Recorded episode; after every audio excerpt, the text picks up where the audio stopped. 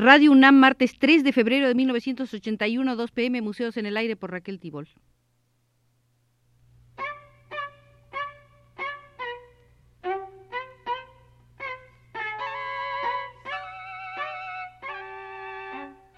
Museos en el Aire.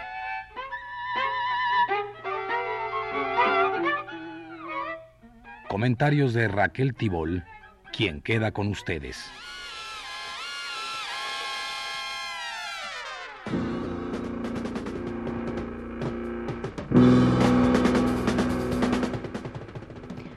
Me han pedido que regresáramos al Museo del Mercado del Arte y que allí buscáramos a esa guía excepcional que es Raymond Moulin. Aquí estamos, pues, y lo primero que nos muestra la socióloga francesa es una cédula que reproduce unas pocas frases del plan de reformas a la enseñanza de las artes plásticas propuesto en 1968 por una comisión restringida a la Escuela de Bellas Artes de París. Ese párrafo dice así es necesario volver a poner el arte y la sociedad en contacto, lo que solo es realizable si una formación en este sentido se da desde la juventud. Convendrá destruir la red comercial de difusión de obras que solo tiene por fin la especulación y que no afecta más que a una élite. Los rebeldes del Mayo parisino negaban la condición impuesta al artista por la sociedad industrial capitalista. Los impugnadores no se contentaban con poner en cuestión las interferencias entre la jerarquía de los honores y la de las cotizaciones, es decir, la confusión entre valor estético y valor financiero. Cada una de estas jerarquías había sido condenada en cuanto tal. Se trataba de suprimir la especie del mandarín, entendiendo por mandarín tanto la supervedette del mercado internacional como el pontífice de la Escuela de Bellas Artes. La negación de todas las jerarquías fue acompañada del rechazo de la selección competitiva, ya fuese la que se efectuaba por medio de concursos o a través de la competencia. La impugnación de las instituciones se llevó a cabo con un impetuoso ardor desmitificador una sociedad en la que domina el beneficio, pero que tiende a salvar la pureza de sus valores culturales, alimenta ideologías justificadoras que era preciso someter a examen. La ideología de la libertad creadora, sostenida tanto por los artistas malditos como por los elegidos del sistema, ha sido denunciada en términos marxistas, pues esa libertad no puede ser más que una ilusión en una sociedad en la que el arte es monopolio de las clases dominantes. Y a Lenin se lo había dicho a los individualistas burgueses. Vuestros discursos acerca de la libertad absoluta no son más que pura hipocresía. En una sociedad basada en el poder del dinero, en una sociedad donde las masas trabajadoras padecen miseria y donde un puñado de ricachos vive parasitariamente, no puede haber libertad real y verdadera.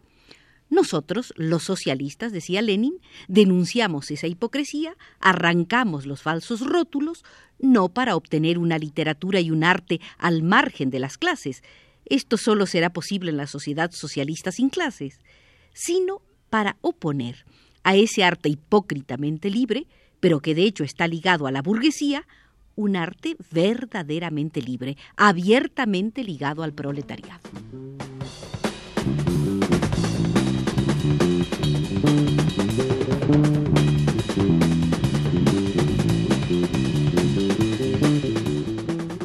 En el Mayo de París, la ideología del arte por el arte fue combatida con acentos prudonianos y plejanovistas.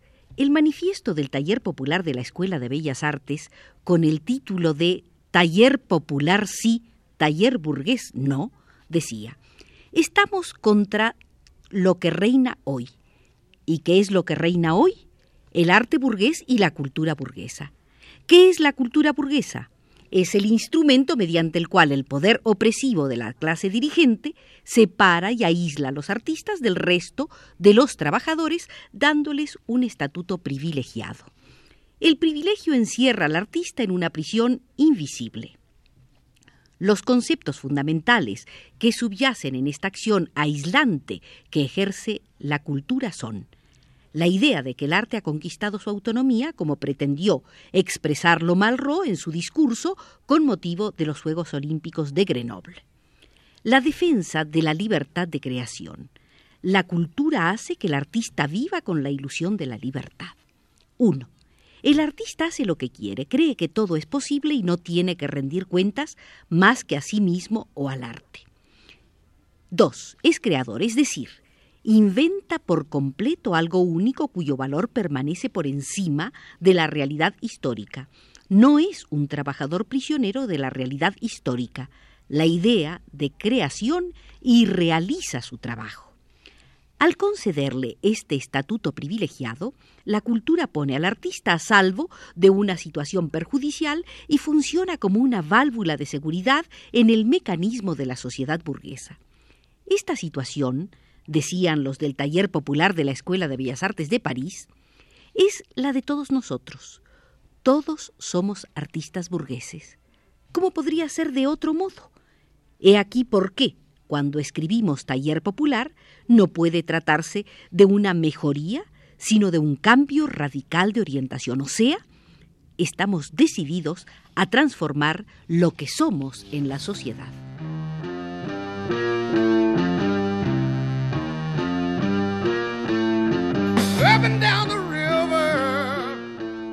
La ideología carismática del artista, nacida del humanismo renacentista, confirmada y sublimada por el romanticismo y llevada al límite de su lógica por los teóricos del arte por el arte, ha sido desaprobada.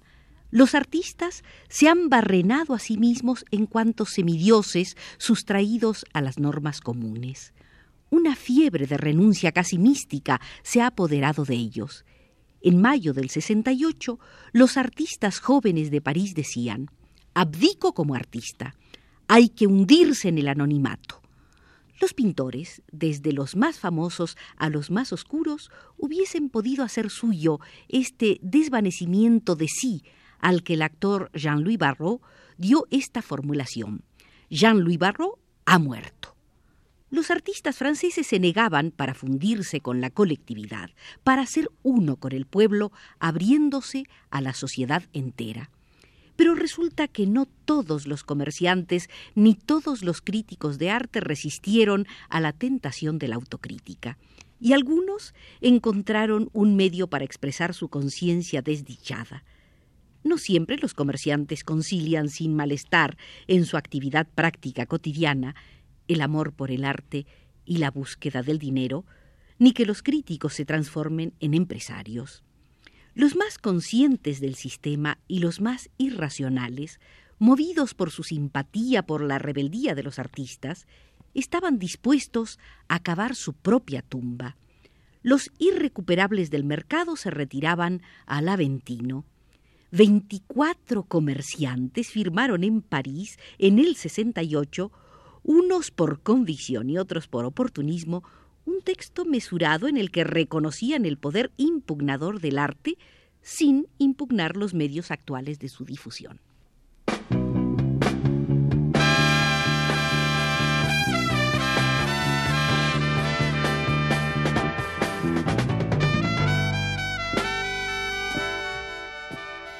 La crítica del mercado y la de la ideología dominante estaban impregnadas de referencias implícitas o explícitas al marxismo, los revolucionarios de Mayo no ignoraban los avatares del realismo socialista ni los imperativos doctrinarios del zdanovismo. Tal es sin duda alguna la razón de que llegaran a un sincretismo ideológico en el que el ingrediente surrealista no fue de menor importancia que el ingrediente marxista. El escepticismo encarnizado de Dada, que condujo a un proceso contra el arte y finalmente a su negación total, inspiró los vengativos y perfumados propósitos nihilistas dirigidos contra la cultura, contra el instrumento de su transmisión, la universidad, y contra sus conservatorios, los museos. La apología del azar, de la irrupción pura y de la espontaneidad, la exaltación del amor loco, la voluntad de restablecer los contactos primordiales del hombre con el universo y de realizar una revolución psicológica utilizando esta forma particular de acción que es la creación artística, han demostrado abundantemente que el pensamiento de André Breton forma parte del aire de nuestro tiempo. Los revolucionarios de Mayo han sentido la tentación, sin sucumbir más que simbólicamente a ella, de hacer suya la nostalgia anarquista del movimiento surrealista. Las hordas de palabras que se precipitaron en Mayo recubrían simultáneamente para limitarnos a un esquema simplificador que no deja de traicionar la complejidad de lo real, temas marxistas y temas surrealistas. La originalidad consistía en el hecho de que los revolucionarios de Mayo, visionarios definitivos o profetas auténticos, creían que era posible una reconciliación de la práctica política revolucionaria y de la libertad creadora, reconciliación que André Breton había vivido como dramáticamente imposible. Pero si se pasa del análisis del discurso al del comportamiento revolucionario durante el mes de mayo, se comprueba, sin embargo, que no se ha dado una superación de las contradicciones que suscite un tipo inédito de conducta revolucionaria. Simplemente la actitud surrealista ha prevalecido sobre la actitud marxista. Gran número de artistas revolucionarios, como gran número de estudiantes, vivieron la revolución poéticamente. La revolución como la vida es un arte y cada quien ha de vivirla como artista. Erigir el adoquín en obra de arte, como algunos lo han hecho, era situarse en la tradición de Marcel Duchamp más que en la de Lenin concebir la revolución como una fiesta liberadora, como una especie de gigantesco happening que exige la participación de todo el mundo y arranca a los actores de la pasividad y de la morosidad cotidianas, es ejercer como artistas el arte de cambiar el mundo cambiando la vida y exponerse a una distancia considerable del modelo marxista clásico.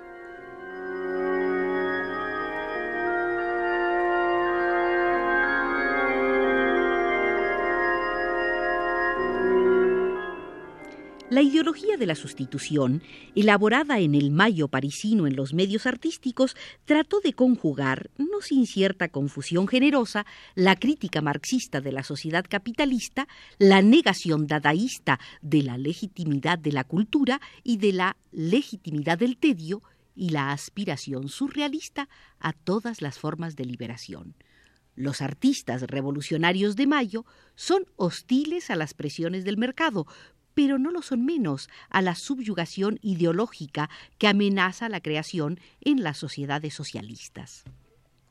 Reivindican la seguridad tanto más fuertemente cuanto que han medido su fragilidad. La venta de los cuadros está a la merced de los agentes del mercado, de las crisis económicas y de la incomprensión de los consumidores pero no estarían dispuestos a pagarla con el sacrificio de la libertad en el sentido occidental del término, incluso aunque haya aparecido singularmente precaria en el curso de los encendidos debates del mes de mayo. Los artistas sabían lo que no querían ya. El paso de esta ética o estética de la negación a la instauración de instituciones sustitutivas no era evidentemente fácil. La amplitud de las contradicciones que había que superar se puso de manifiesto, por ejemplo, en la relación con la democratización de la educación artística. La comisión encargada de estudiar el estatuto del creador profesional proscribió el término artista y sugirió que la condición del ex artista fuera asimilada a la del investigador. Los créditos del Estado asegurarían a los creadores en el orden de las artes plásticas medios de existencia comparables a los que se otorgan a los investigadores científicos. Aunque la identificación del artista con el investigador no deja de mostrar la marca de una sociedad racionalizada, científica o técnica, no deja de tener ventajas. El artista, como el científico, escaparía al menos parcialmente al mercado pero el Estado podría hacerse cargo de toda persona que sintiera una vocación artística? Es evidente que no. Ninguna sociedad ha alcanzado hasta ahora el nivel de abundancia que le permita asegurar la existencia de todos los que sientan el deseo de pintar o de esculpir.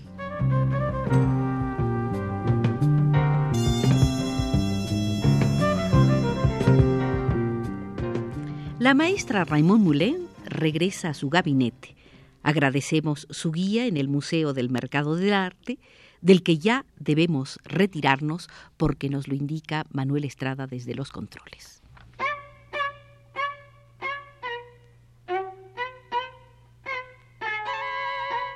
Museos en el aire.